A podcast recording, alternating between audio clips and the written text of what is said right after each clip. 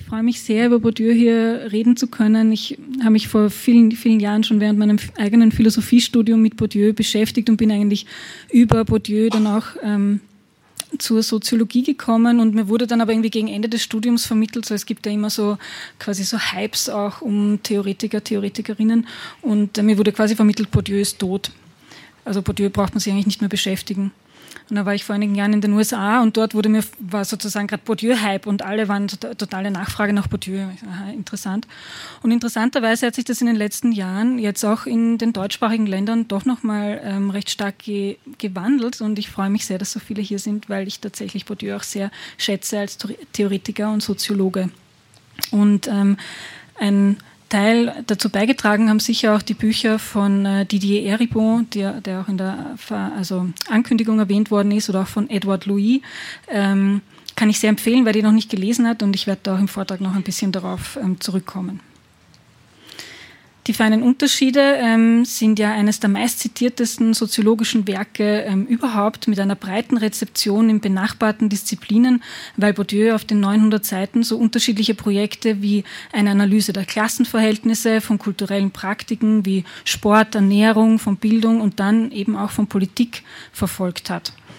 Warum das Buch so lang ist, ähm, dazu sagt Bourdieu im Vorwort, ähm, er richtet sich mit dem Buch gegen eine Spezialisierung in der Soziologie. Aus seiner Sicht ist Bildungssoziologie nicht von Kultursoziologie, ähm, von Soziologie des Sports, der Politik und so weiter zu trennen, sondern er sagt, manche Mechanismen, die werden eigentlich erst deutlich, ähm, wenn man sich einen Überblick über die vermeintlich unterschiedlichen Praktiken verschafft, weil man dann eigentlich erst so systematische Zusammenhänge sehen kann. Bourdieu selbst war von der Ausbildung her eigentlich Philosoph, ähm, hat dann im, hat er eh gerade gesagt im Film, im kolonialen Kontext des Algerienkriegs ähm, ge, geforscht und dann ist er über die Anthropologie eigentlich zur Soziologie gekommen. Und Bourdieu ist in seiner Forschung immer auch darum gegangen, die Grenzen der Wissenschaft äh, mit zu berücksichtigen. Er war konsequenterweise deshalb auch Aktivist und zielte mit seiner Arbeit darauf, ähm, Widerstand gegen die herrschenden Verhältnisse zu leisten. Und seine Werke wurden dann auch immer wieder gegen Herrschaft in Stellung gebracht. Die feinen Unterschiede wurden 1979 unter dem Titel La Distinction, also die Distinktion, in äh, Frankreich publiziert. Und die Rezeption in Deutschland setzte dann interessanterweise in den 1980er Jahren genau zu einem Zeitpunkt ein, als heftig diskutiert wurde, ob Klasse oder Schicht überhaupt noch brauchbare Konzepte der Gesellschaftsanalyse sind und sein können. Oder ob sich nicht vielmehr Klassen aufgelöst hätten in der Pluralisierung von Milieus. Demgegenüber zeigt Bourdieu, wie Klassen und Klassenhabitus weiterhin in verschiedenen gesellschaftlichen Bereichen die Praktiken bestimmen. Ähnlichkeiten und Unterschiede zwischen den Klassenkulturen in Deutschland und Frankreich zu finden, ist dabei aber manchmal so ein bisschen trügerisch. Ähm, das wusste auch Bourdieu. Und anstelle von Vergleichen soll es auch in Folge hauptsächlich darum gehen, erstmal quasi sein Modell so ein bisschen zu verstehen. Und ob das heute noch aktuell ist oder sinnvoll ist zu verwenden oder so, können wir dann ja nachher gemeinsam diskutieren. Ähm, jetzt könntest du eine nächste Folie. Die Folien sind nicht super spannend, ne? nur dass sie so ein bisschen ein Gerüst haben. Ich möchte in den nächsten ähm, Dreiviertelstunde, Stunde darauf eingehen, wie sich Bourdieu soziale Klassen vorstellt, welche Lebensstile und Klassengeschmäcker er unterscheidet und dann werde ich vertiefend auf das Kapitel ähm, Politik und Bildung eingehen und etwas zur Entwicklung einer politischen Meinung sagen. Es ist ja eben in der Ankündigung schon auf Eribons Nachfolgebuch zu den feinen Unterschieden Rückkehr nach Reims hingewiesen worden und Eribon kritisiert darin unter anderem an der Sozialdemokratie und an den politischen Intellektuellen, dass sie sich gar nicht mehr anschauen, unter welchen Bedingungen sich eigentlich eine politische Meinung ähm, ausbildet, herausbildet sozusagen. Und dazu schlage ich vor, ähm, einen Blick in die feinen Unterschiede zu werfen.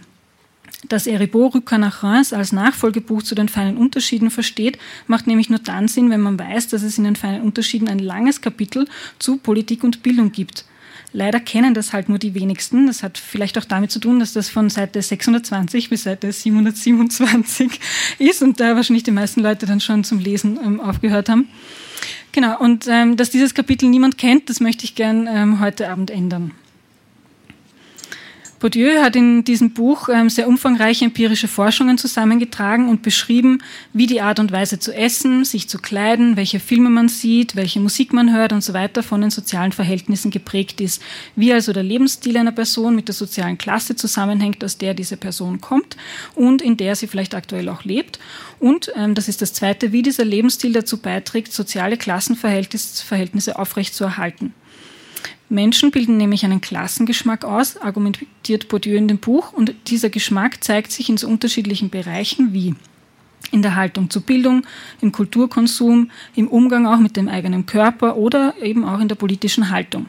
Sehr vereinfacht könnte man sagen, mit der sozialen Position in einer Gesellschaft geht auch immer irgendwie eine bestimmte Sicht der Welt und unterschiedliche kulturelle Praktiken einher. Was Bourdieu besonders interessiert hat, ist, wie dadurch soziale Macht und Herrschaft in Klassengesellschaften reproduziert wird. Und in den feinen Unterschieden geht es dann auch zentral um die Kämpfe um den legitimen Geschmack, die legitime Kultur und die legitime Weltsicht. Und in diesen Kämpfen bringen die Menschen sozusagen das ein, was sie eben an Kampfmitteln zur Verfügung haben und mobilisieren können. Ähm, vor allem ist das entweder ihr ökonomisches Kapital, also Geld, oder ihre kulturelle Kennerschaft, ähm, das ist dann vor allem an Bildung gekoppelt, oder ihr Sozialkapital, also ihre sozialen Netzwerke und Bekanntschaften. Und dann nicht zuletzt sprachliches Kapital, also die Beherrschung der legitimen Sprachen und Sprechweisen, um die Vorstellungen von dieser Welt zu beeinflussen. Im Gegensatz zur traditionellen Kultursoziologie ist Bourdieus Distinktions- und Lebensstiltheorie also eine Soziologie der Herrschaft eigentlich. Je nachdem, in welchem sozialen Kontext man sich bewegt und welche Positionen im sozialen Raum man einnimmt, zum Beispiel in welchem Berufsfeld man tätig ist und aus welchem Herkunftsmilieu äh, man stammt, entwickeln sich ähm, eben entsprechende Handlungsdispositionen. Könnte es die nächste Folie? Bitte. Na, eine zurück noch. Genau. Und Bourdieu schreibt zu seinem Klassenmodell, ausgehend von den Stellungen im Raum lassen sich Klassen im Sinne der Logik heraus präparieren, das heißt Ensembles von Akteuren mit ähnlichen Stellungen und die, da ähnlichen Konditionen und ähnlichen Konditionierungen unterworfen, aller Voraussicht nach auch ähnliche äh, Dispositionen und Interessen aufweisen, so, Entschuldigung, folglich auch ähnliche Praktiken und politisch-ideologische Positionen. Klassen sind damit als Modell zu verstehen. Sie definieren sich nach Bourdieu durch ihre Stellung zueinander, sind also relational aufeinander bezogen und nur in ihrem Verhältnis zueinander ähm, bestimmbar. Klassen sind also immer auch mit Klassenkulturen verbunden und daran sollte bereits deutlich werden, dass es in einer bourdieuschen Perspektive überhaupt keinen Sinn macht, Verteilungskämpfe von kulturellen Anerkennungskämpfen zu trennen. Und darauf komme ich ähm, später auch nochmal zurück.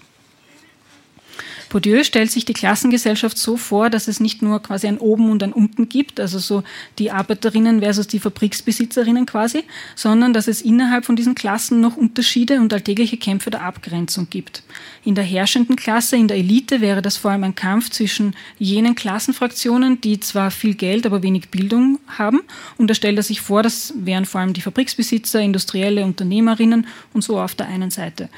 Und denen gegenüber stehen Künstlerinnen, Akademikerinnen und Intellektuelle auf der anderen Seite, die zwar vergleichsweise wenig ökonomisches Kapital haben, aber sich dafür durch ihr Wissen und ihre kulturellen Kenntnisse auszeichnen. In jeder Klasse gibt es demnach einkommensschwache Gruppen, die aber kulturell kompetent sind und umgekehrt einkommensstarke Gruppen, die irgendwie kulturell ahnungslos sind. Ähm, und diese Subklassen nennt Bourdieu eben auch Klassenfraktionen. Und deshalb, ähm, und jetzt könnten wir zu dem ersten Klassenmodell kommen, ähm, und deshalb hat sein einfachstes Modell des sozialen Raums erstmal zwei Achsen, nämlich kulturelles Kapital und ökonomisches Kapital. Oben wäre sozusagen viel davon und unten wenig davon. Genau. Und auf der linken Seite ist sozusagen viel, stimmt das? Viel kulturelles, ja. viel kulturelles Kapital und rechts ähm, viel ökonomisches, wenig kulturelles Kapital. Die Klassen, äh, Klassenstruktur bestimmt sich nach Bourdieu aber nicht allein durch die materiellen Bedingungen, sondern auch durch den Lebensstil. Ähm, als Lebensstil bezeichnet Bourdieu die stilistische Affinität der Praxisformen eines Akteurs oder aller Akteure einer Klasse. Das heißt, es geht quasi um eine Ähnlichkeit in der Art und Weise zu handeln. Aufgrund der Ähnlichkeit könnte man vielleicht auch von einer Übersetzung des Prinzips auf andere Praxisebenen sprechen. Das Prinzip der jeweiligen Lebensbedingungen, zum Beispiel Notwendigkeit oder Luxus, übersetzt sich in ähnlich strukturierte Praxisformen, nämlich einen Notwendigkeitsgeschmack oder einen Luxusgeschmack. Nachdem mehrere Menschen dieses Prinzip teilen, sind auch nur sie fähig, dieses Prinzip in seinen verschiedenen, quasi kondensierten Formen ähm, anzuerkennen. Es ist nämlich der Habitus, der systematisch ganz bestimmte kulturelle Praktiken hervorbringt und dann aber auch diese Bewertungskriterien sozusagen bereitstellt für die Anerkennung oder Ablehnung eben dieser Praktiken. Die Anerkennung von bestimmten Praktiken als ästhetisch, ethisch oder in sonstiger Weise irgendwie sinn- und wertvoll ist also habituell begrenzt ebenso wie die Praktiken selbst. Dadurch grenzen die, sich die sozialen Akteurinnen von anderen ab, beziehungsweise bewerten diese Unterschiede zwischen den Leuten irgendwie als bedeutsame Unterschiede, womit symbolisches Kapital entsteht, das im Kampf um Prestige und Anerkennung sozial seine Wirkung entfaltet. Der Habitus lässt sich dabei als Sinn für Gegensätze verstehen, die binär organisiert sind, wie etwa der Gegensatz zwischen ähm, leichtem und schwerem Essen, zwischen feinem und vulgärem Geschmack, die aber eigentlich alle auf den Gegensatz zwischen Elite und Masse zurückverweisen. Also Bourdieu nennt das eben auch irgendwie diesen prim primären Gegensatz. Zu diesem habituellen Sinn für sozial relevante Klassifikationen sagt Bourdieu, eine jede soziale Lage ist mithin bestimmt durch die Gesamtheit dessen, was sie nicht ist. Insbesondere jedoch, dass durch ihr gegensätzliche soziale Identität gewinnt Kontur, bestätigt sich in der Differenz. Also diese Unterscheidung wir versus die anderen bedient sich sozusagen immer schon kultureller Unterschiede auch. Und ich zeige jetzt mal eine der komplexeren Korrespondenzanalysen von Bourdieu, damit ihr wisst, ähm, worauf das so hinausläuft. Ähm, und ich sage aber auch gleich dazu, es gibt auch noch unübersichtlichere Bilder des sozialen Raums. Ähm, hier sieht man oben wieder viel Gesamtkapital, unten wenig. Links sind die Gruppen mit mehr kulturellem Kapital, rechts ähm, jene mit ökonomischem Kapital. Und dann seht ihr, da sind so Berufsgruppen eingetragen und kulturelle Praktiken. Ähm, also vielleicht nehmen, nehmen wir da mal eins heraus. Da wären zum Beispiel oben die freien Berufe, die ähm, statistisch gesehen besonders häufig Golf spielen oder so. Ne? Und dann sind da hoffentlich auch Getränke eingetragen, steht da irgendwo Champagner oder so. Ja, genau. Also da gibt es sozusagen unterschiedliche Bereiche des Lebensstils, von Ernährung über Sport, über genau alles, was man sich vorstellen kann, was halt statistisch irgendwie zusammenhängt, auch mit Berufen oder mit der Position in diesem sozialen Raum, ist da irgendwie eingetragen. Aber ähm, das ist erstmal nur ein Modell und das kann auch je nach Gesellschaft sehr unterschiedlich aussehen. Man kennt oft irgendwie nur dieses kulturelle, ökonomische, soziale Kapital und so, deswegen halt das bekannteste von Bourdieu. Aber in bestimmten Gesellschaften oder auch in Subkulturen oder so zählt vielleicht nicht ökonomisches, sondern sagen wir zum Beispiel politisches Kapital. Diese anderen Kapitalformen ähm, wie künstlerisches, religiöses oder eben politisches Kapital ähm, sind ganz wenig rezipiert worden und deshalb möchte ich mich dann später auch darauf konzentrieren. Und ihr seht ähm, hier in der Darstellung auch schon, dass da Wahlverhalten eingetragen ist. Ähm, genau. Und spätestens hier wird deutlich, ähm, dass wir es mit einem Bild zu tun haben, das die französische Gesellschaft der 1970er Jahre modelliert.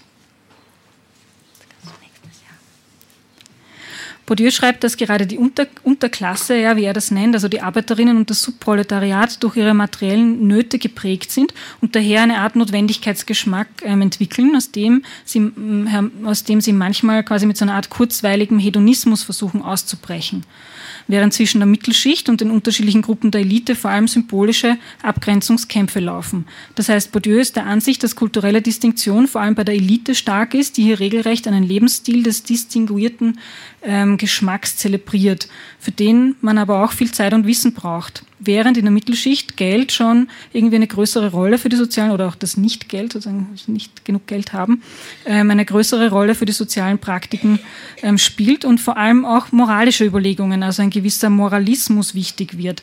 Ähm, Kultur soll eben den moralischen Wert und die Tugend sozusagen der Kleinbürgerinnen ausdrücken. Die Sozialstruktur übersetzt sich also in eine kulturelle Ordnung, etwa wenn, wenn, in der Mittelschicht ein soziales Aufstiegsprojekt verfolgt wird, das ihre Spuren in den kulturellen Praktiken hinterlässt, weil sich Kleinbürgerinnen, so sagt Bourdieu das, krampfhaft nach oben orientieren. Und der Geschmack, Manieren, Kleidung, Sprache, Akzent, Bildung und so weiter drückt umgekehrt auch die soziale ähm, Stellung aus.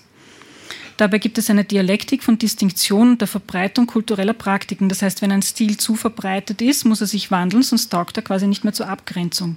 Oder noch einfacher formuliert, wenn etwas alle haben, dann kann man sich damit nicht wirklich unterscheiden. Es geht also darum, dass Distinktion irgendwie nur gut mit was funktioniert, das auch selten ist. Das kann beispielsweise auch Konsumverzicht sein oder die Zurückweisung populärer Beschäftigung, äh, sowas wie Fernsehserien schauen oder so. Innerhalb des legitimen Geschmacks laufen dann oft erbitterte ähm, und sehr feine Abgrenzungskämpfe, die sich aber alle durch die Zurückweisung von Körperlichkeit auszeichnen. Ähm, und ich denke, das ist auch ähm, Teil des Skandals um das ähm, Strache-Video ähm, in Österreich. Ja, das kannst du jetzt mal reintun.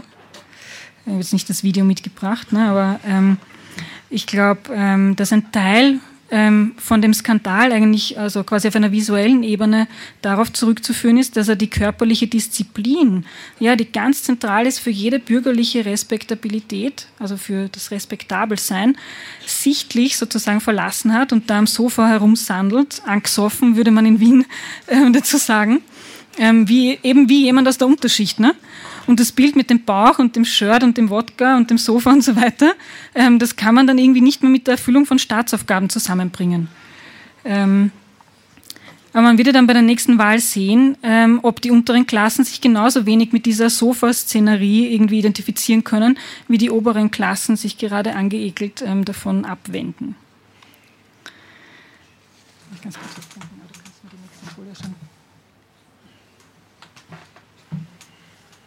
Der legitime Geschmack der Intellektuellen und Künstlerinnen wiederum orientiert sich oft an der künstlerischen Avantgarde. Sie schätzen kulturelle Experimente als interessant und herausfordernd und grenzen sich damit sowohl gegenüber den gefälligen Kulturangeboten zum schnellen Amüsement ab, als auch gegenüber einer überbemühten Orientierung an renommierten Klassikern.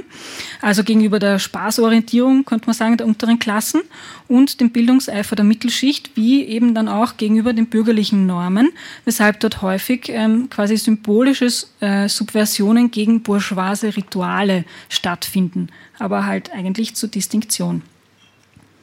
Aber Kunst hat natürlich nicht für alle Akteurinnen auch eine gleichermaßen wichtige Bedeutung. Klassengeschmäcker werden genauso durch die Wohnungseinrichtung, ähm, die Ernährung, die Beziehung zur Sexualität oder zu Drogen definiert, wie durch die Beziehung zu Geld, Kunst und Gefühlen. Die Kunstsoziologie ist dabei ganz zentral ähm, für die feinen Unterschiede. Ich werde jetzt nicht nicht wirklich näher darauf eingehen, aber das, was Kant als interesseloses Wohlgefallen an Kunst beschrieben hat, das ist für Bourdieu eigentlich ein Interesse an der Interesselosigkeit von bestimmten bürgerlichen Klassenfraktionen. Im Kunstfeld selbst dominiert nämlich ein starker Individualismus und die Verleugnung und Verneinung ökonomischer Werte. Und genau damit wird dort auch Gruppenzugehörigkeit hergestellt. Und Bourdieu kritisiert daher an Kant, dass er eine bürgerliche ästhetische Erfahrung zur allgemein menschlichen Macht, ohne die sozialen Bedingungen zu berücksichtigen, unter denen sich diese Ästhetik eigentlich ausbildet. Und ähnlich wie es den Homo economicus nur in bestimmten Gesellschaften gibt, ist, es, äh, ist auch Geschmack sozusagen nicht angeboren, sondern sozialisiert. Geschmack kann wie jede andere Fähigkeit zwar als, univers äh, als universelle anthropologische Möglichkeit bezeichnet werden, aber ihre tatsächliche Realisierung ist an gesellschaftliche Voraussetzungen gebunden, sodass die Rede eben quasi von allgemeinen anthropologischen ähm, Eigenschaften dann nur eine theoretische eigentlich sein kann, wenn nicht die, äh, eine reale Universalisierung von diesen Bedingungen auch erreicht ist. Und diese Ausblendung sozialer und historischer Voraussetzungen für kulturelle Praktiken ist dann auch die zentrale Kritik von Bourdieu an anderen ähm, Forschungen. Und mein Eindruck eigentlich in den letzten Jahren ist, dass ähm, obwohl sich Aktivistinnen und Akademikerinnen vermehrt mit der Klassenfrage und auch mit Kapitalismuskritik auf einer strukturellen Ebene und so beschäftigen, dass da oft trotzdem wenig Wissen darüber vorhanden ist, wie soziale Klassen und Kultur eigentlich äh, zusammenspielen.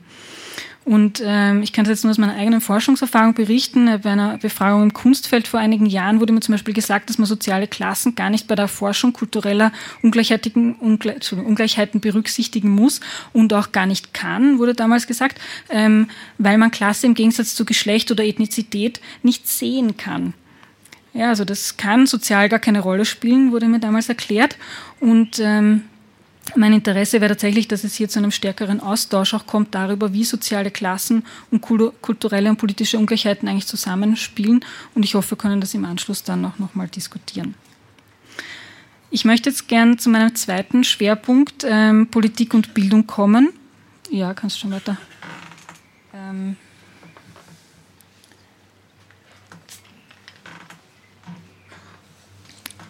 Danke. Das ist als Thema der feinen Unterschiede ja jetzt nicht so bekannt, aber dafür umso produktiver, finde ich. Ähm, Bourdieu fragt in dem Kapitel Politik und Bildung zum Beispiel, wer interessiert sich eigentlich für Weltpolitik? Wer fühlt sich eigentlich berechtigt, eine explizit politische Meinung zu haben? Und wer hat das Gefühl, umgekehrt, Politik ist nichts für mich? Das heißt, eine explizit politische Meinung zu haben, ist eigentlich nicht selbstverständlich. Neben Bildung und Wissen zentral ist dafür vor allem ähm, das Gefühl, berechtigt zu sein, sich mit Politik zu beschäftigen. Bourdieu beschreibt Politik dann auch als Teil des klassen- und geschlechtsspezifischen Habitus und wer sich berechtigt fühlt, ähm, holt sich dann auch das entsprechende Wissen und entwickelt die entsprechenden Fähigkeiten, um politisch mitzureden. Bezogen auf Politik entwickelt Bourdieu in dem Kapitel dasselbe Argument eigentlich wie gegen Kant. Ähm, er beginnt das Kapitel damit, dass er auf Marx und Engels Utopie einer Gesellschaft verweist, in der es keine Politiker mehr gibt, sondern höchstens Menschen, die unter anderem auch ähm, politisch tätig sind. Und Bourdieu sagt, ja, das ist eine super Überlegung, weil es uns danach fragen lässt, was müsste eigentlich passieren, damit auch alle politisch tätig sind. Können das alle? Wollen das alle? Und wenn nein, was braucht es dafür? Bourdieu will in dem Kapitel also analysieren, was eigentlich die Voraussetzung ist für politisch Sein, worüber aber nie, quasi nie geredet wird. Zum Beispiel, wodurch Menschen eigentlich daran gehindert werden, ihre, könnte man sagen, politischen Talente, oder so, wenn man an Talente glaubt, äh, zu entwickeln. Und Bourdieu hat darauf eine einfache Antwort. Kein Interesse an Politik, aber auch an Kunst, Kultur und Bildung und so interpretiert er nämlich als Folge objektiven Ausschlusses, der verinnerlicht und schließlich zum Selbstausschluss wird. Gleichzeitig aber mit diesem demonstrativen Desinteresse der, wie er es nennt, Beherrschten an Politik, ähm, sagt er, gibt es aber einen, eine Art praktischen politischen Sinn von Menschen, mit dem sie quasi ein Gespür für ihren sozialen Platz in der Gesellschaft haben. Und dieser politische Sinn ist aber irgendwie nochmal was anderes als so ein expliziter politischer Fachdiskurs ähm, der Intellektuellen und da komme ich dann auch gleich nochmal drauf zurück. Für Bourdieu gibt es eine Homologie, also eine äh, Homologie als Strukturähnlichkeit zwischen ähm, dem politischen Feld und dem Feld der Ideologieproduktion, das heißt zwischen dem Feld der Klassenkämpfe, wo Menschen intuitiv wissen, welche Position sie in der Gesellschaft einnehmen, und der ideologischen Positionierung sozusagen ihr gegenüber, also quasi der sozialen Stellung und den Stellungnahmen oder anders formuliert nochmal der Verortung im Feld und den Deutungsmustern oder der Art, wie dieses Feld eigentlich wahrgenommen wird. Und Bourdieu fragt sich, ob dieser politische Sinn von Menschen eigentlich dazu taugt, auf dem Markt der politischen Meinungsbildung irgendwie die Probleme und Meinungen der Beherrschten einzubringen. Und interessanterweise in seiner Antwort darauf schaut er sich nicht an, was das Volk, was auch immer das, was auch immer das heißen soll, ne, äh, was die zu sagen haben, wie das ja sonst so oft gemacht wird, sondern er schaut sich eben interessanterweise an, wozu die Menschen nichts zu sagen haben. Und zwar analysiert Bourdieu ähm, das anhand von Nicht-Antworten auf Interviewfragen. Das heißt, er schaut sich an, bei welchen Politikfragen Menschen keine Antwort geben. Und da stellt sich heraus, dass, sie, dass sich das eben je nach Thema ähm, unterscheidet. Die Idee, dass man immer eine persönliche Meinung hat, kritisiert Bourdieu insbesondere an der Meinungsforschung. Die Idee einer persönlichen Meinung geht zurück ähm, aufs 18. Jahrhundert und speist sich aus dem rationalistischen Glauben an die Urteilsfähigkeit von Menschen. Diese politische Philosophie, sagt er, teilt auch die Meinungsforschung und auch aktuell Intellektuelle könnte man hinzufügen, wenn sie davon ausgehen, dass eine politische Wahlentscheidung zum Beispiel ein politisches Urteil ausdrückt. Ähm, und zwar ein Urteil, bei dem es zur Beantwortung eines als politisch aufgefassten Problems ähm, bei dem dazu auf politische Prinzipien zurückgegriffen wird, sagt Bourdieu. In weiterer Folge zeigt er, dass manche Probleme gar nicht als politische interpretiert werden, sondern vielleicht eigentlich eher als ethische oder moralische Fragen verhandelt werden. Und dieser Streit um die Interpretation von politischen Ereignissen ähm, zeigt sich aktuell auch in Österreich. War das eine moralische Verfehlung von Strache, was man da auf den Videos gesehen hat, oder muss man sein Verhalten als politisches Problem interpretieren? Er selbst hat er versucht, in ähm, seiner Entschuldigung sein Verhalten als Peinlichkeit und auf der Ebene eines betrunkenen Fehlverhaltens anzusiedeln, also quasi als moralische Verfehlung darzustellen und eben nicht als Ausdruck einer politischen, einer politischen Haltung gegenüber Bevölkerung, Staat und auch internationaler Elite. Im Gegenteil sieht er und auch Gutenus sich als Opfer, also Gutenus hat heute, ähm, das ist der andere involvierte Politiker, ne? und der hat heute irgendwie gesagt, ähm, vielleicht hat er K.O.-Tropfen bekommen oder so, weil er, er, denkt, da kommen noch Videos nach und äh, ja, genau, also sie fühlen sich als Opfer und ähm, genau, verwenden dazu auch tatsächlich antisemitische Verschwörungstheorien oder bedienen die. Eher ein Klassiker von den Rechten, ne? aber halt auch da wieder. Es stellt sich also die Frage, ob man Ereignisse eben wie die, diese Videos da von Strache und Gudenus ähm, eigentlich als politische begreift oder als Problem der alltäglichen Moral. Ähm, und um diese Deutung finden dann tatsächlich, also als politisch oder moralisch, ja, ähm, wird dann auch tatsächlich aktuell gekämpft. Und ähm, so schreibt Bourdieu über die Meinungslosigkeit, Generell kann man sagen, dass die Kluft zwischen Männern und Frauen wie die zwischen weniger Gebildeten und Gebildeten in dem Maß geringer wird oder manchmal sogar verschwindet, wie die Fragen, Probleme des Alltagslebens oder der Privatsphäre berühren, also in den Bereich der häuslichen Moral und Sittlichkeitsvorstellungen hineinspielen, also Wohnung, Nahrung, Kindererziehung, Sexualität und so weiter. Fragen, die wiederum explizit politisches Wissen voraussetzen oder auch Fragen zur Außenpolitik, ähm, von der Bourdieu sagt, dass sie der konkreten Erfahrung ja noch ferner stehen sozusagen als Fragen der Innenpolitik, erzeugen häufig eben dann diese Meinungslosigkeit. Ähm, in den 1970er Jahren waren das etwa Fragen zu den französisch-algerischen Beziehungen oder zum Konflikt im Nahen Osten oder dem Vietnamkrieg. Und diese Fragen wurden von Frauen zum Beispiel in den äh, Untersuchungen, die er da analysiert hat, also Frauen haben die doppelt so häufig gar nicht beantwortet wie Männer und Befragte mit niedriger Schulbildung sogar fünfmal seltener als Befragte mit hoher Schulbildung. Und umgekehrt, äh, umgekehrt zeigt Bourdieu, dass bei der Frage, ob man armen Ländern helfen soll, also bei dieser Formulierung, viel mehr Frauen eine Meinung haben. Und er analysiert, dass die Gemeinsamkeit sozusagen dieser Fragen ist, ähm, dass sie dabei auf das ethische Prinzip der Nächstenliebe des Helfens sozusagen zurückgreifen können, während abstrakte Fragen nach Politik und politischen Regierungssystemen zum Beispiel hauptsächlich nur mehr Männer beantworten und Frauen dazu gar keine Meinung haben oder hatten halt in den 70ern. In dieser Selbstzensur und Schweigen drückt sich aber nicht nur Meinungslosigkeit aus, sondern vielleicht auch eine Meinung, die nicht legitim ist. Ja, weshalb es ja immer auch zu einer Unterschätzung von rechten Wählerinnenstimmen kommt, weil die wissen, ähm, dass ihre Position im Kontext von wissenschaftlichen Umfragen sozusagen nicht legitim ist, im Gegensatz zum Stammtisch zum Beispiel, ne, wo man sehr wohl ja damit herausrücken kann. Bourdieu ist der Überzeugung, dass es je nach Position im Klassenverhältnis unterschiedliche politische Kompetenzen gibt, um eine politische Frage als politische zu erkennen und darauf eben auch eine politische Antwort zu geben. Und diese Kompetenzen, analysiert er, würden sich dann besonders gut ausbilden, wenn tatsächlich auch eine Chance besteht, dass die Meinung Gehör findet, also tatsächlich auch politische Verläufe mitbestimmt werden können. Und das ist ja tatsächlich jetzt auch sehr unterschiedlich möglich.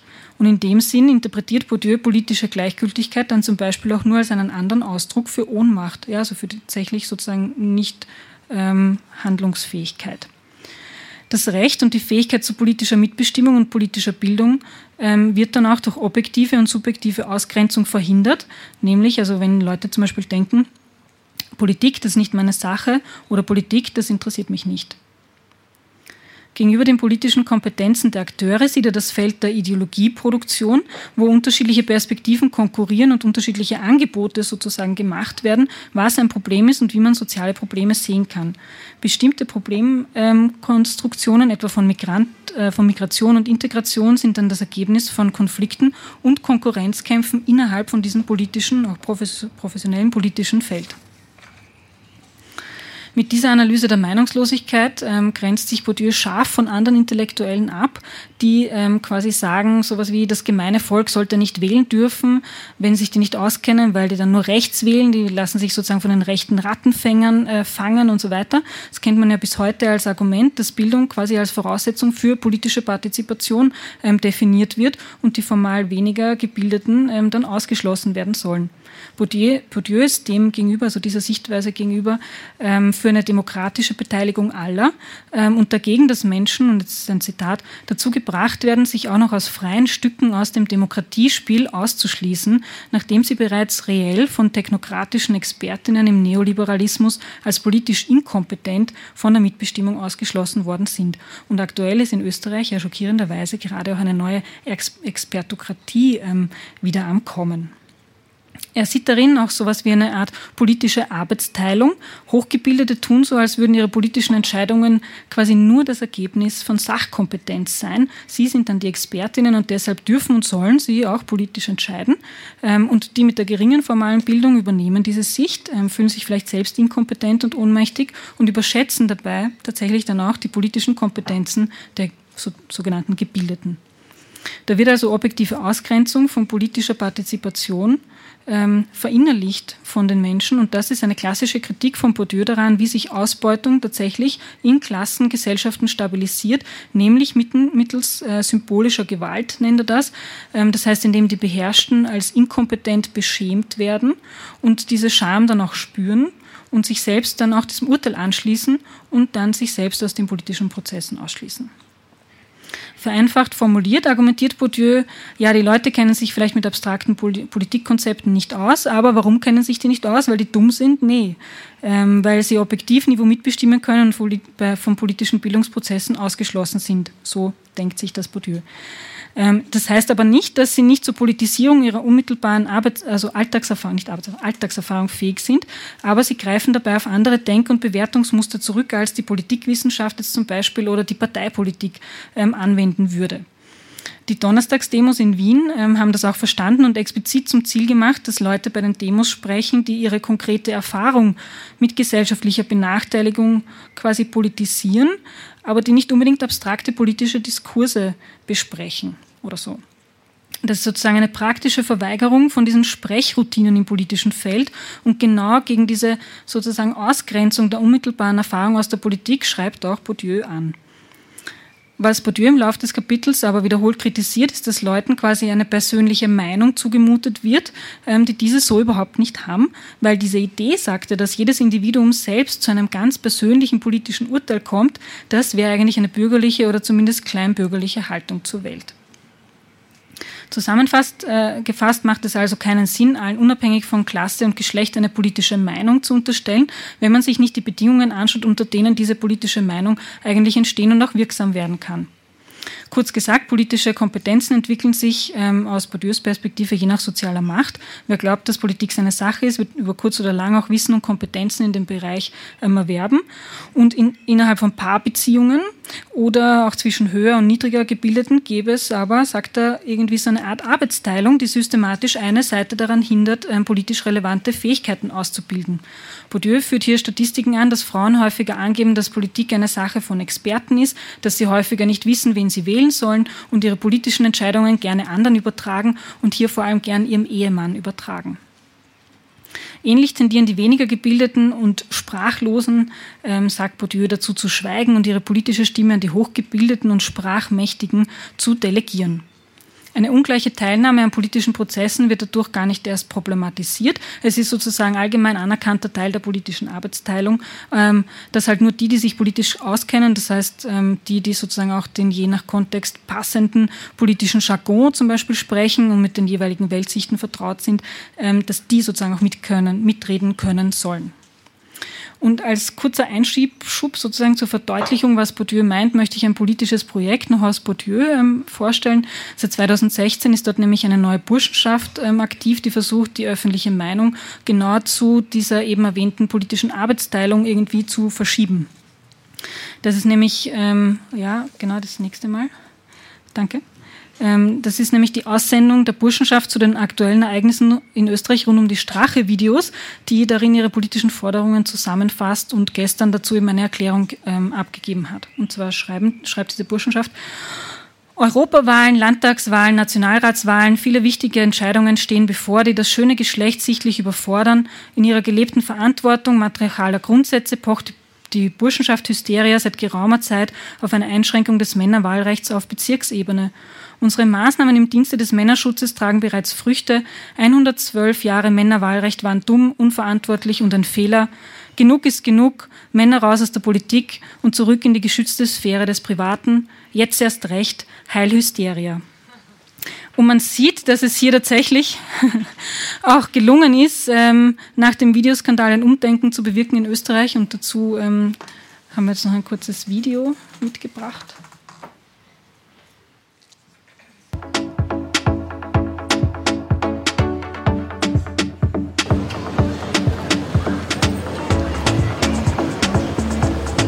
Maria-Hilfer-Straße ist in Wien.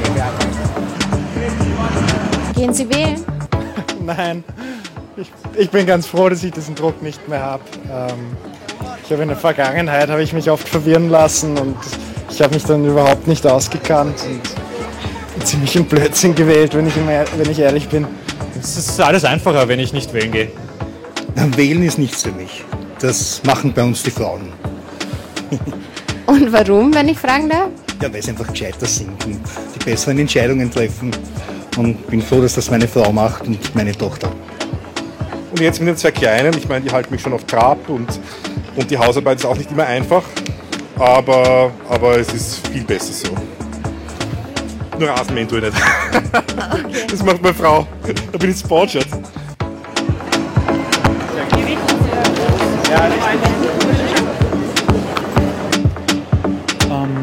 Studien belegen, dass Frauen von Natur aus sinnvollere und nachhaltigere politische Entscheidungen treffen. Ja. ja, eigentlich eh gut. Also von mir aus könnte es da ruhig noch ein bisschen weitergehen. Also ich glaube, der Kerl hat ja schon noch mal auch ein bisschen härter durchgriffen. Es, es gibt immer noch Männer, die, die herumpolitisieren, geheimen zwar, aber, aber doch und, und einige wollen auch immer noch wählen gehen. Also. Ja. Gehen Sie zur Wahl? Nein, nein, ich werde nicht zur Wahl gehen. Nein. Also, na, ich finde, Männer sollen sich um die Kinder kümmern. Ich kenne so viel von diesen Politikern und diesen Geschäftsmännern, die sich zu Hause nicht um die Kinder gerannt haben, na was ist passiert? Das ist krauchen gegangen, die sind alle versumpft, die Kinder. Also nein, ich finde Männer und Politik, das, das geht nicht zusammen. Die haben nichts, nein, also ich werde nicht wählen gehen, habe ich nicht vor. Ich kenne mich damit eigentlich überhaupt nicht aus. Mutti!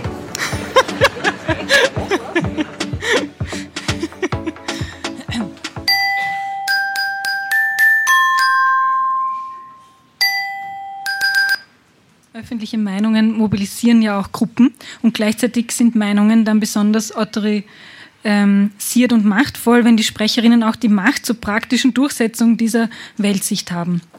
Sie können nicht nur sagen, was das Problem ist, sondern, das auch, sondern quasi auch das Problem mit herstellen, ähm, sagt Bourdieu. In den offiziellen Umfragen und Medienberichten werden dann auch nur Probleme konstruiert, die sich die Herrschenden in Bezug auf Gruppen stellen, welche sie sozusagen vor Probleme stellen und nicht Probleme, die sich die Gruppen selbst stellen wenn sich Arbeiterinnen, also nicht sich, sondern wenn man Arbeiterinnen jetzt mit Fragen zur sozialen Ordnung konfrontiert, etwa dem Umgang mit Problemklassen in Brennpunktschulen oder Studentendemos oder so, ja, zurzeit, wie Bourdieu das geschrieben hat, ähm, dann kommt es schnell zu einer Moralisierung von Politik und einem Abgleiten von moralischer Entrüstung im politischen Fundamentalismus, sagt Bourdieu, weil insbesondere das Kleinbürgertum und vom sozialen Abstieg bedrohte Gruppen dann statt politischer Erklärungen eigentlich Ressentiments mobilisieren. Er sagt, also sein Zitat, besessen vom Gedanken der allseitigen Wahrung der bestehenden Ordnung, verlegen sie ihre ganze Empörung gegen die Verschlechterung ihrer sozialen Lage in moralische Entrüstung über den Verfall der Sitten. Zitat Ende.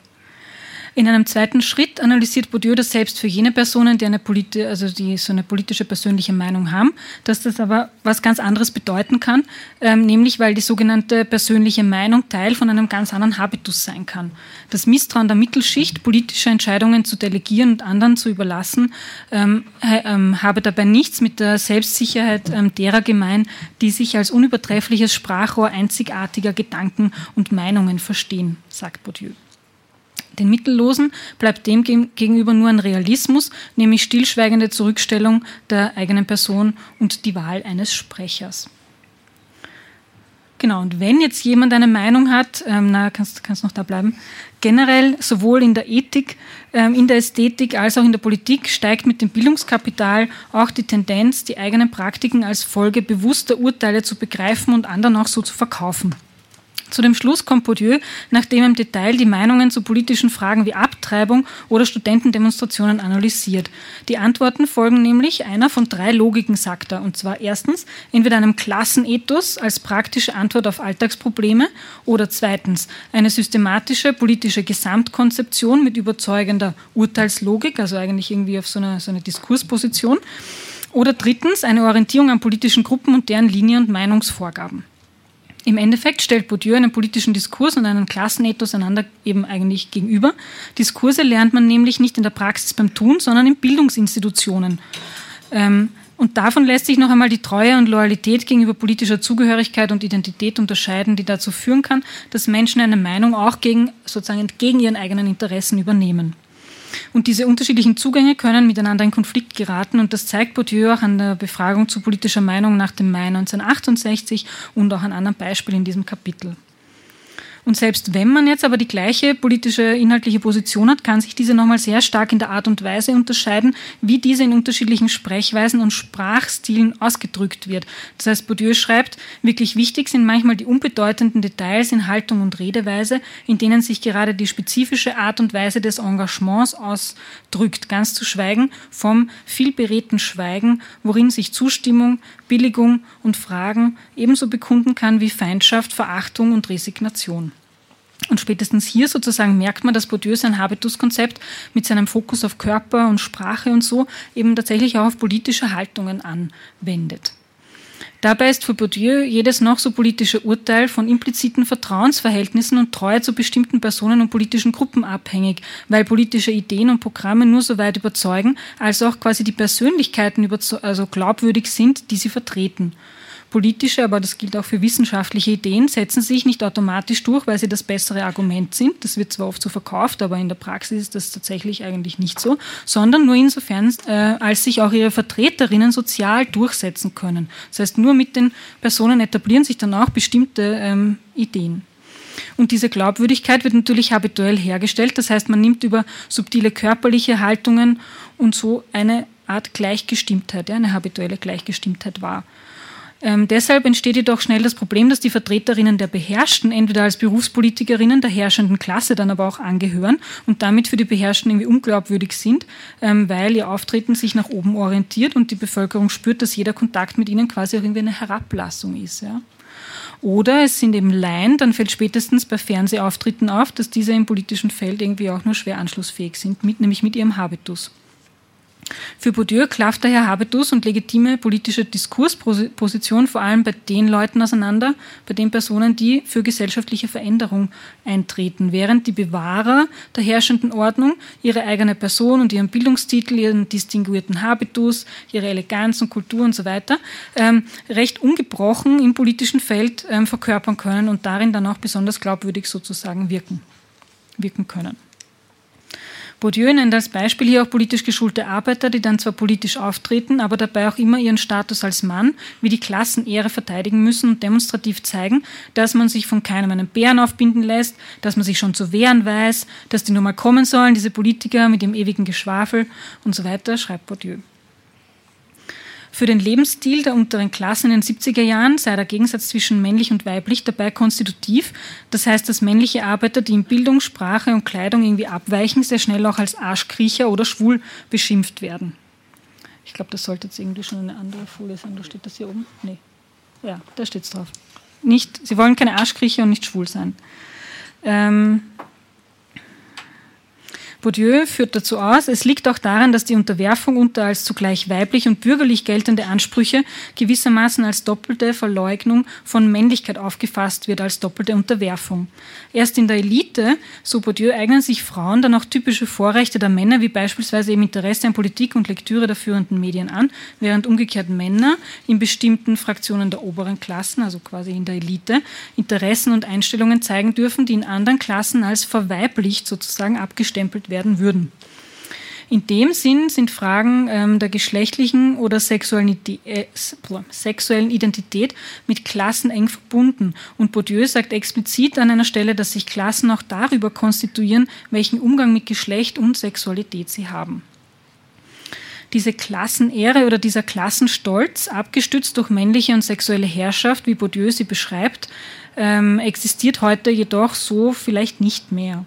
Die Arbeiterklasse hat aufgrund des Bedeutungsverlusts der Gewerkschaften keine positiven Emotionen mehr zu bieten. Vielleicht noch am ehesten ein individueller Stolz auf harte Arbeit und dass man kein Sozialschmarotzer ist oder so. Aber eigentlich, und das ist jetzt sozusagen Eribon, Didier Eribon, und so beschreibt das Eribon auch in seiner ähm, biografischen Sozioanalyse Rückkehr nach Reims, ähm, eigentlich gibt es nur mehr ähm, gibt es quasi nur mehr wenig, auf was man sich in der, was man da stolz sein kann.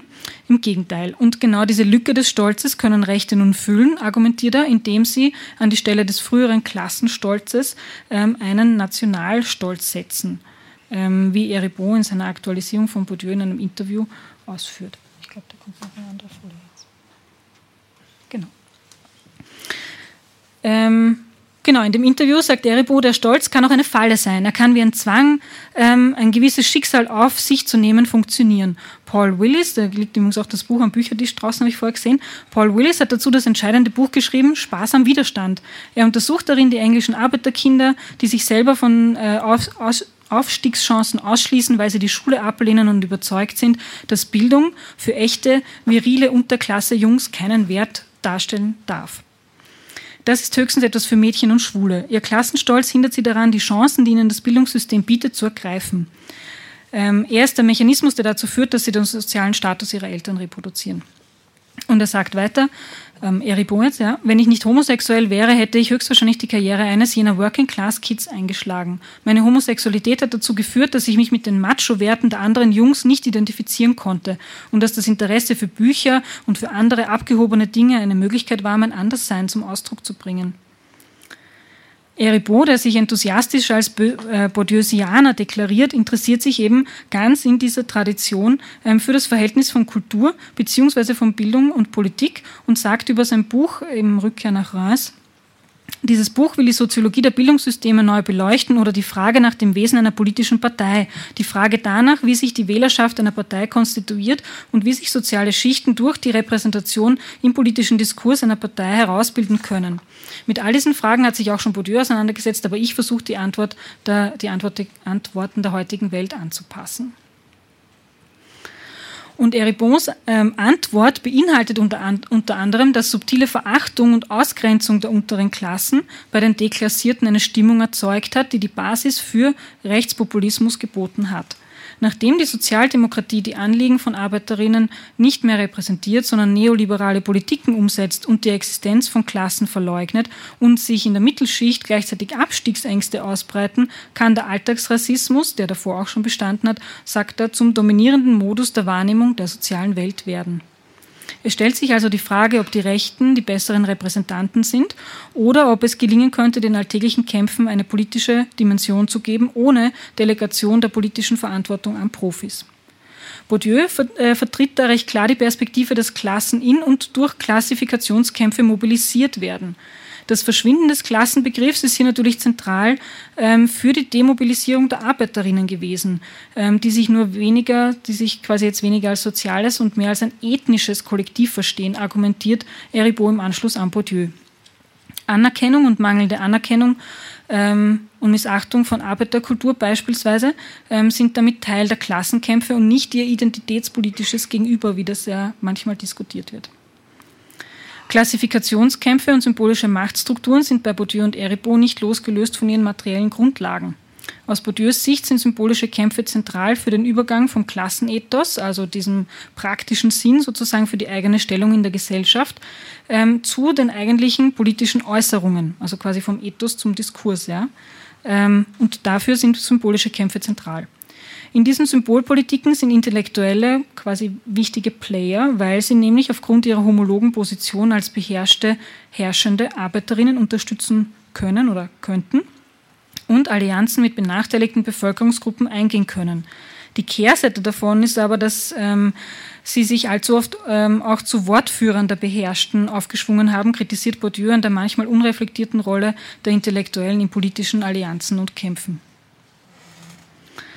Für die Be äh, Bedeutung politischer Haltung, sagt Bourdieu, ist zentral, welche Vorstellungen von der objektiven Position im sozialen Raum sich die Menschen machen, also wie sie sich selbst und ihren politischen Platz in der Welt begreifen. Zwischen die Stellung im Raum und die Stellungnahmen ähm, schiebt sich also die Vorstellung und dies geprägt von der Laufbahn einer Person ähm, und einer Gruppe. Das ist ein wichtiges Konzept für Bourdieu, nämlich das ist sozusagen eine Flugbahn. Also in diesem, ihr habt vorher diese, diese, dieses soziale Raummodell gesehen, ja, und da denkt er sich, da kann man sozusagen eine Flugbahn haben. Da kann man von einem Ort im sozialen Raum zu einem anderen Ort wandern über die Zeit, ja, als sozialer Aufstieg oder Abstieg. Und diese Auf- und Abstiege erzeugen eine charakteristische Haltung, etwa Optimismus bei den Aufsteigerinnen oder Ernüchterung und Pessimismus bei den Absteigerinnen diese gesellschaftspolitische Zukunftsperspektive oder auch sozusagen rückwärtsgewandte Vergangenheitsorientierung, damals war alles besser, ja, beim sozialen Abstieg, ähm, hängt eben mit so einer kollektiven Laufbahn zusammen. Bei einer Deklassierung, sagt er, entstehen dann auch Generationenkonflikte, weil sich der Lebensstil und die politischen Werte bei den Jungen zwangsläufig wandeln müssen, um überhaupt noch überleben zu können. Und deshalb sagt Bourdieu, dass derselbe liberale Konservativismus bei den, also das Konservativsein, das liberale Konservativsein bei der herrschenden Klasse ganz anders zu bewerten ist als die reaktionären Einstellungen sozialer Verliererinnen die ähm, sich quasi an der Vergangenheit orientieren dann zum Beispiel auch moderne Kunst oder überhaupt allem modernen liberaler Kleidungsstil, neue Sprachen und so weiter feindselig und misstrauisch gegenüber eingestellt sind. Und diese Zusammenhänge, ja, das kann Bourdieu nur sehen, weil er sich so viele Bereiche sozusagen gleichzeitig anschaut. Also eben, dass der Pessimismus, die, die gescheiterten Aufstiegsversuche, ähm, dass die in mehreren Bereichen einen bestimmten Habitus des Ressentiments, wie er das nennt, hervorruft. In der Auflehnung gegen die Deklassierung also gegen den Abstieg, aktiviert das Ressentiment dann auch autoritäre und rassistische Haltungen und Einstellungen. Dabei geht es der Mittelschicht durchaus um die Anerkennung der Ordnung und der herrschenden Klasse, nur dass sie sich sozusagen um ihre rechtmäßig geglaubten Ansprüche betrogen fühlt.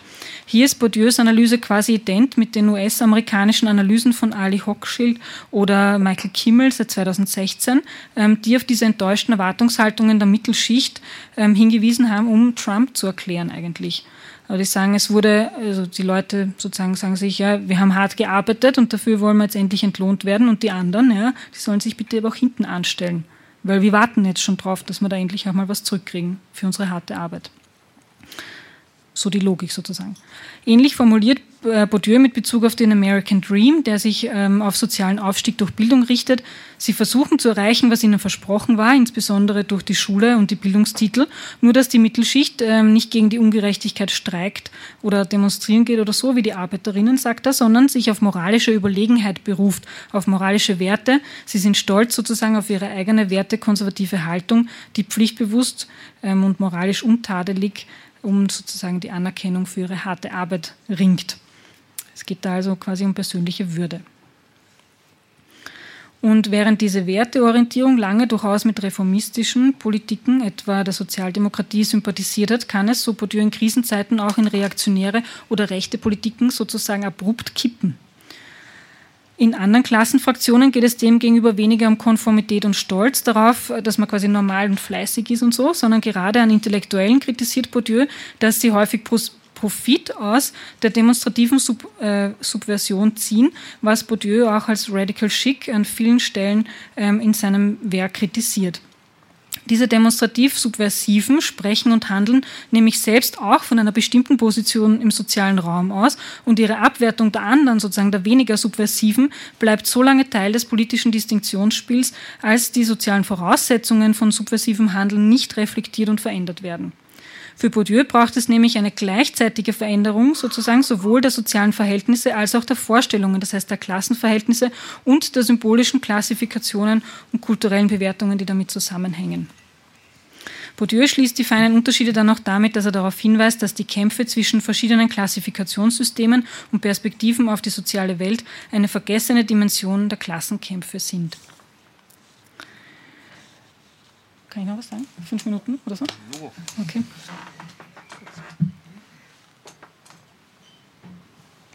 Ähm, mich hat an Bourdieus ähm, Theorie persönlich immer sehr beeindruckt, ähm, dass seine Kritik ähm, Herrschaftsstrukturen beinhaltet hat, die eigene Beteiligung daran irgendwie mitzureflektieren.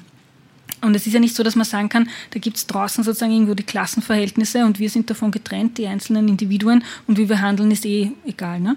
Ähm, Im Gegenteil, Bourdieu hat immer betont, dass man sich die sozialen Praktiken ansehen muss und dass dabei dieser Gegensatz zwischen Kollektivismus und Individualismus fatal ist, weil sich Herrschaftsstrukturen ja tief in Köpfe und Körper der Menschen einschreiben. Kritische Intellektuelle sind davon natürlich auch nicht ausgenommen. Sie sind genauso in ihre Abgrenzungskämpfe verstrickt wie Aktivistinnen, die in die Verachtung der politischen Praktiken der anderen regelrecht investieren. Wenn man also nach der Aktualität ähm, der feinen Unterschiede fragen will, muss man sich, finde ich, auch irgendwie, ähm, muss man auch Praktiken sich anschauen und die Bereitschaft haben, sich selbst sozusagen so ein Stück weit einem soziologischen Blick auszusetzen und sich zu überlegen, welche Ausschlüsse eigentlich ähm, die spezifischen kulturellen Praktiken einer, sagen wir, klassismuskritischen Veranstaltung in einem Berliner Club produzieren. Äh, das ist ja ein spezifischer Ort hier mit seinen eigenen Ausschlussmechanismen, also ähm, zum Beispiel ganz manifest in der Tatsache, dass hier üblicherweise Türsteher und Türsteherinnen vorne stehen und ähm, auch das Format der Reihe, dass man sich für Jubiläen von großen Büchern interessiert. Ähm, das ist ja jetzt auch nicht selbstverständlich. Ähm, und das sage ich jetzt nicht, ähm, weil ich die Veranstaltung und die Publikum irgendwie beschimpfen will oder irgendwie negativ sein will, sondern weil ich glaube, dass es irgendwie keinen Sinn macht, Bourdieu zu lesen, ohne auch die eigene Position und Positionierung da irgendwie auch einem soziologischen Blick zu unterwerfen. Bourdieu selbst hat eine selbstobjektivierende Kritik abgegrenzt davon, aus symbolischem Protest sozialen Profit zu schlagen, was er eben als charakteristisch für Intellektuelle interessiert, die sich gerne einen radikalen Anschein geben, ohne dass sich letztlich da irgendwie auch was verändert. Eben was ich vorher mit diesem Radical Chic erwähnt habe. Und ich meine meine Bemerkung zur kulturellen Praxis dieser Veranstaltungsreihe nicht in diesem zweiten Sinn, sozusagen im Sinne eines narzisstischen Luxus, denken wir doch mehr über uns selbst nach oder so, ähm, sondern mich beschäftigt tatsächlich, wie man mit einer solchen Abendveranstaltung oder auch mit anderen Abendveranstaltungen einen sozusagen emanzipatorischen Überhang produzieren kann, ähm, der irgendwie darüber hinausgeht, ähm, Genau, dass wir uns jetzt hier dann noch über die feinen Unterschiede von vor 40 Jahren in Frankreich unterhalten und überlegen, ist das oder so in heute, auch, heute auch in Deutschland aktuell. Ähm, einen Vorschlag, den Bourdieu am Ende der feinen Unterschiede bringt, ist ähm, kulturelles Vergnügen zu pflegen und gleichzeitig zu analysieren. Ja, sozusagen eine Doppelbewegung. Und ich denke, dass in dieser Reflexion auch, wie Bourdieu sagt, eine begrenzte Chance liegt, irgendwie diese Dispositionen in den Griff zu bekommen, mit denen soziale Unterschiede markiert werden. Die Frage der Klassenverhältnisse ist ja nicht nur eine Frage der Ökonomie und die Wirkung von Klassenverhältnissen endet auch nicht beim Kunstmarkt oder beim Kulturkonsum oder so. Ähm, wenn der Eintritt ins Museum zum Beispiel gratis ist und trotzdem geht niemand aus der Arbeiterklasse hin oder auch wenn linke Politgruppen die Ausgegrenzten in einer Sprache adressieren, die selbst Philosophiestudierende zum Verstummen bringt, ähm, dann ist das für viele irgendwie interessanterweise noch immer irgendwie ein soziales Mysterium. Kultur und Politik sind ja selbst auch Mittel der sozialen Distinktion und ganz deutlich ähm, wird das etwa bei der Verachtung der weißen Arbeiterinnen als White Trash ähm, und die dazugehörige Denunzierung des allgemeinen Wahlrechts in Zeiten des Rechtspopulismus durch Intellektuelle. Und das hat Bourdieu in einem feinen Unterschied tatsächlich vor 40 Jahren auch schon kritisiert. Genau, und ich möchte deswegen abschließend äh, vorschlagen, dass zwei Emotionen vielleicht eine Richtschnur sozusagen beim Auffinden von Prozessen der Distinktion liefern könnten und im Sinn einer reflexiven Soziologie helfen, ähm, sowas wie eine Art Sensorium ähm, für das eigene Verhältnis zum Geschmack und der politischen Haltung der anderen zu entwickeln. Und zwar meine ich das Gefühl der Verachtung und das Gefühl der Scham bezogen auf kulturelle Praktiken, weil sie soziale Hierarchien anzeigen und verkörpern. Verachtung und Scham markieren unsere Position in den sozialen Verhältnissen und im Kampf um den legitimen Geschmack und die legitime politische Meinung. Und die Verachtung, also um die Verachtung und die Scham gegenüber den anderen zu verändern, braucht es dabei sicher jetzt nicht nur eine Umgestaltung sozialer Verhältnisse und des Alltagsverstands, ja, kann man sagen, eh, das ist eh immer notwendig, sondern weil sich das eben auch so stark in unser Empfinden eingeschrieben hat, ja, braucht es eben auch eine Arbeit an der Emotion und vielleicht auch mehr politische Arbeit an Emotionen, vielleicht auch mehr mit Satire und Humor, um dieses allzu ernste Spiel sozialer Abgrenzung und Distinktion ähm, zu durchbrechen.